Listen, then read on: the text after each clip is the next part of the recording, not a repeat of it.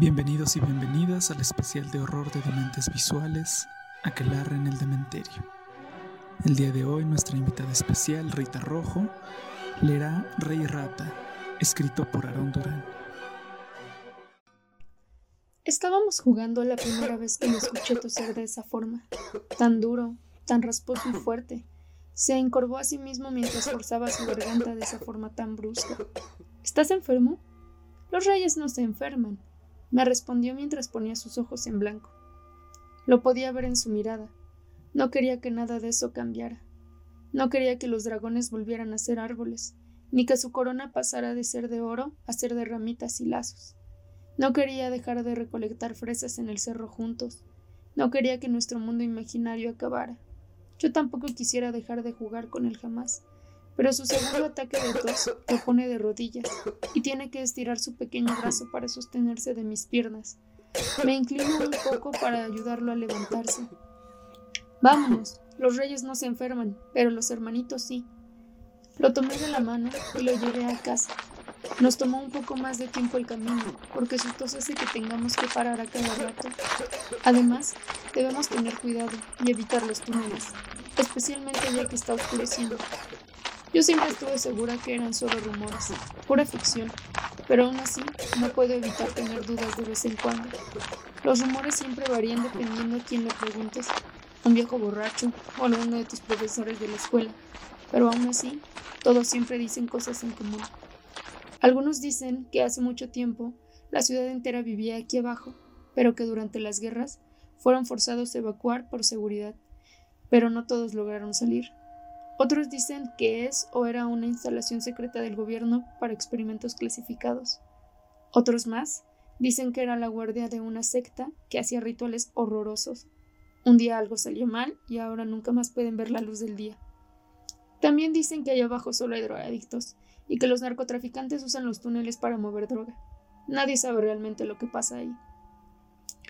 Todos en el pueblo llamamos ratas a la supuesta gente que habita bajo la superficie Decimos que de seguro nunca han visto la luz del sol y por eso ahora todos son pálidos y ciegos.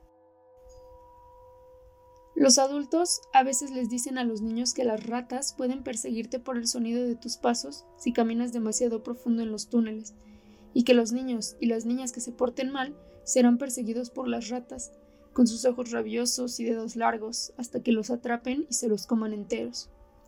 Sea alguna historia real o no, lo cierto es que hay algo en los túneles, algo malo, que hace a los niños enfermar y a los adultos paranoicos. Cuando llegamos a casa, mis padres se llevaron a mi hermano al hospital de inmediato. Pasa algunos días ahí mientras le hacen estudios para saber qué es lo que tiene, y hasta el tercer día me dejan ir a visitarlo. Mi papá me lleva y afuera de la habitación de mi hermano está mi mamá, que se nota que ha estado llorando. En sus manos tiene la corona de ramitas y lazos que hice para él. De alguna forma, parece que mi hermano se ha encogido. Tal vez solo es por verlo rodeado de aparatos y máquinas de hospital. Se pone feliz de verme y quiere levantarse a abrazarme, pero el doctor lo detiene. Sin movimientos rápidos, me dice. Trato de contenerme y hago mi labor de hermano mayor lo mejor posible. Le beso la frente y le acaricio el cabello mientras le digo que pronto estará bien. Después nos hacen salir de la habitación. Llevaron a mis padres a un cuarto aparte, donde no puedo oír lo que hablan con los doctores. Solo puedo ver sus siluetas por un cristal distorsionado. Mi mamá se lleva las manos a la cabeza y mi papá la abraza. Nadie dice nada en el camino de regreso a casa, donde mi padre, al entrar, toma una de las figuritas de porcelana que están colgadas en la pared y la azota contra el piso. Y así continúa con las siguientes que encuentra, casi una docena de animales explotados contra nuestro suelo. Entonces, calentamos un poco de lo que sobró de la comida para cenar, pero no hay ánimos de nada, así que comemos todos directo del sartén. Nuestra vida ahora se ha convertido en una serie de viajes al hospital. Como no está mi hermano, ahora tengo que encargarme de sus deberes, que aunque es seis años más joven que yo, aún así tiene muchas responsabilidades en la casa, Así es como nos criaron. Cada ciertos días llevo todos los restos de comida a la entrada de varios túneles arriba del cerro. Los coloco en agua que corre por la entrada de las alcantarillas y solo observo cómo se van alejando en la boca de los oscuros túneles. A veces, cuando voy por la tarde antes de que oscurezca, puedo escuchar ruidos que vienen de los túneles, susurros paranoicos, gemidos apagados, algo que parece un tarareo. Es como si 100 personas estuvieran hablando a la vez a muchos kilómetros de distancia y el eco de sus voces se fuera perdiendo en la noche. Cada vez que visito a mi hermano me aseguro de llevar fresas, son sus favoritas, hasta que recientemente no ha podido masticarlas, así que las tengo que partir en pedacitos muy pequeños para que pueda comerlas. Aún en el hospital nos las ingeniamos para jugar. Ahora él es el rey enfermo y yo la mejor soldada de su reino, que se asegura de que no haya monstruos en el hospital, que se haya tomado sus medicinas y que esté bien alimentado. Es un recuerdo de todas las vacaciones que hemos pasado juntos jugando de las promesas que tenemos para cuando seamos grandes. Ha pasado un mes y al fin regresa a casa. Está prácticamente en los huesos, pero aún así organizamos una especie de fiesta de bienvenida. Mi papá ha estado actuando extraño todo el día y sus ojos rojos lo delatan. Un niño como tú, un niño como tú no debería tener que estar así. No debería enfrentar la muerte así, de entenderla ni de racionalizarla. Quisiera tenerte como el niño feliz que eras por siempre. Si mi hermano o yo éramos el favorito, en realidad no me importa. Lo que puedo decir es que él sí era mi favorito.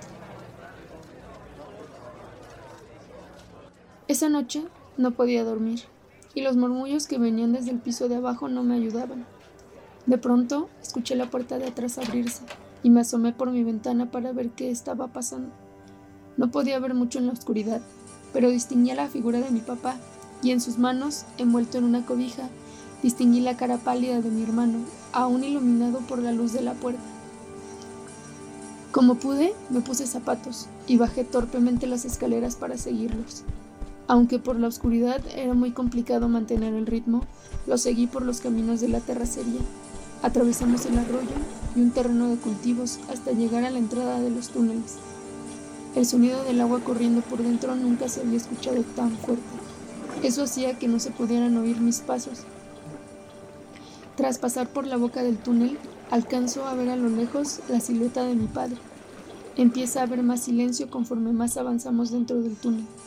Recuerdo las historias que me han contado y empiezo a tener cuidado con el sonido de mis pasos y hasta el de mi respiración. Poco después empieza poco a poco a haber ruido. A lo lejos veo cómo mi papá enciende una linterna y la detiene frente a él, como desafiando a lo que sea que haya enfrente de ellos.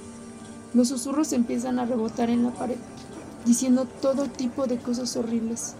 Escucho el débil sonido de una risa maníaca sobre lo que parece ser un alegre tarareo. Los grafitis en, las paredes empiezan a cambiar conforme más avanzamos. Al principio eran solo garabatos de adolescentes, pero ahora empiezan a haber advertencias de alejarse de inmediato, de no seguir avanzando, y finalmente uno que dice, bienvenidos al infierno. Noto cómo también las letras cambian. Parece que cada vez se vuelve más difícil leer, con faltas de ortografía.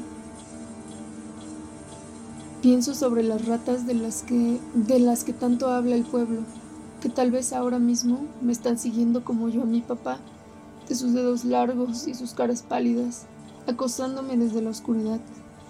De pronto empieza una bajada. Me retraso porque tengo que tener cuidado de no resbalar por los tenis que traigo. Las voces del túnel empiezan a escucharse más y más fuertes. Incluso pareciera que son más demenciales también. Escucho tantas voces, puedo oír argumentos, peleas, confesiones, risas, canciones y hasta discursos. Tú nunca me dijiste que nunca me he dicho que lo amo, no lo entiendes. Me intimidan tantas voces, es como escuchar todos los pensamientos de un manicomio. Y el olor ya no solo es a excremento, sino también a sudor, a carne cruda y a leche echada a perder. No sé si sean las ratas las que están hablando o si una gran mente está derramando todas sus preocupaciones su ansiedad y deseos a nuestro mundo o a mi mente. Mi padre continúa adentrándose al túnel. Ahora las paredes dejan de ser de cemento y empiezan a ser de metal oxidado. y los grafitis dan paso a los letreros con indicaciones. Centro a dos kilómetros. El ruido empieza a golpearme como si fuera una pared de frente. Estoy segura que casi ningún ruido podría oírse ahora mismo. ¿Por qué carajo estoy solo rodeado de idiotas? ¿Dónde se fue el último minuto? A veces es totalmente incomprensible y tantas palabras juntas empiezan a oírse como la estática de la televisión. Míralos, míralos, ya viste cuántas veces. Ay, ay, oye, por favor, déjame salir de aquí. Y llegamos a lo que parece ser una cámara subterránea gigante. Alrededor hay unas luces que iluminan pobremente el lugar y son tan tenues que a mis ojos les cuesta adaptarse. Pero incluso en la penumbra puedo ver cuán grande es este lugar, lo masivo que es. Pareciera que cada luz es una estrella. En cuanto entro, algo cambia. Mi ropa y mi piel se sienten como de goma. Todo se vuelve pegajoso. Me golpea un muro de calor rancio, como la temperatura del sudor, del aliento caliente. Apenas puedo ver a través de este ambiente. Sea lo que sea que está aquí, está emanando en la habitación y la realidad que nos rodea. Apesta y las voces son ensordecedoras. Puedo ver que el bulto de ropa en el brazo de mi padre comienza a retorcerse y temblar. Él sostiene su lámpara y puedo ver. Primero creo que es una pared, una pared de color piel pálida, hasta que empiezo a distinguir formas familiares, manos, brazos, piernas y rostros, todos saliendo adheridos a esa pared piernas, orejas y dedos, todos saliendo de esa cosa como manchas o musgos. Cientos de bocas moviéndose, manos agarrando nada, piernas con espasmos y tratando de moverse por el suelo resbaladizo. Algunas formas están más definidas que otras. Se pueden ver en algunos cuerpos que están medio absorbidos por la cosa, algunos que aún tienen forma de humano, hombros, vientres y algunos que han sido completamente absorbidos. De modo que lo único que quedan son rasgos faciales extendidos de una masa de piel. Y entonces se me ocurre que estas son o eran personas.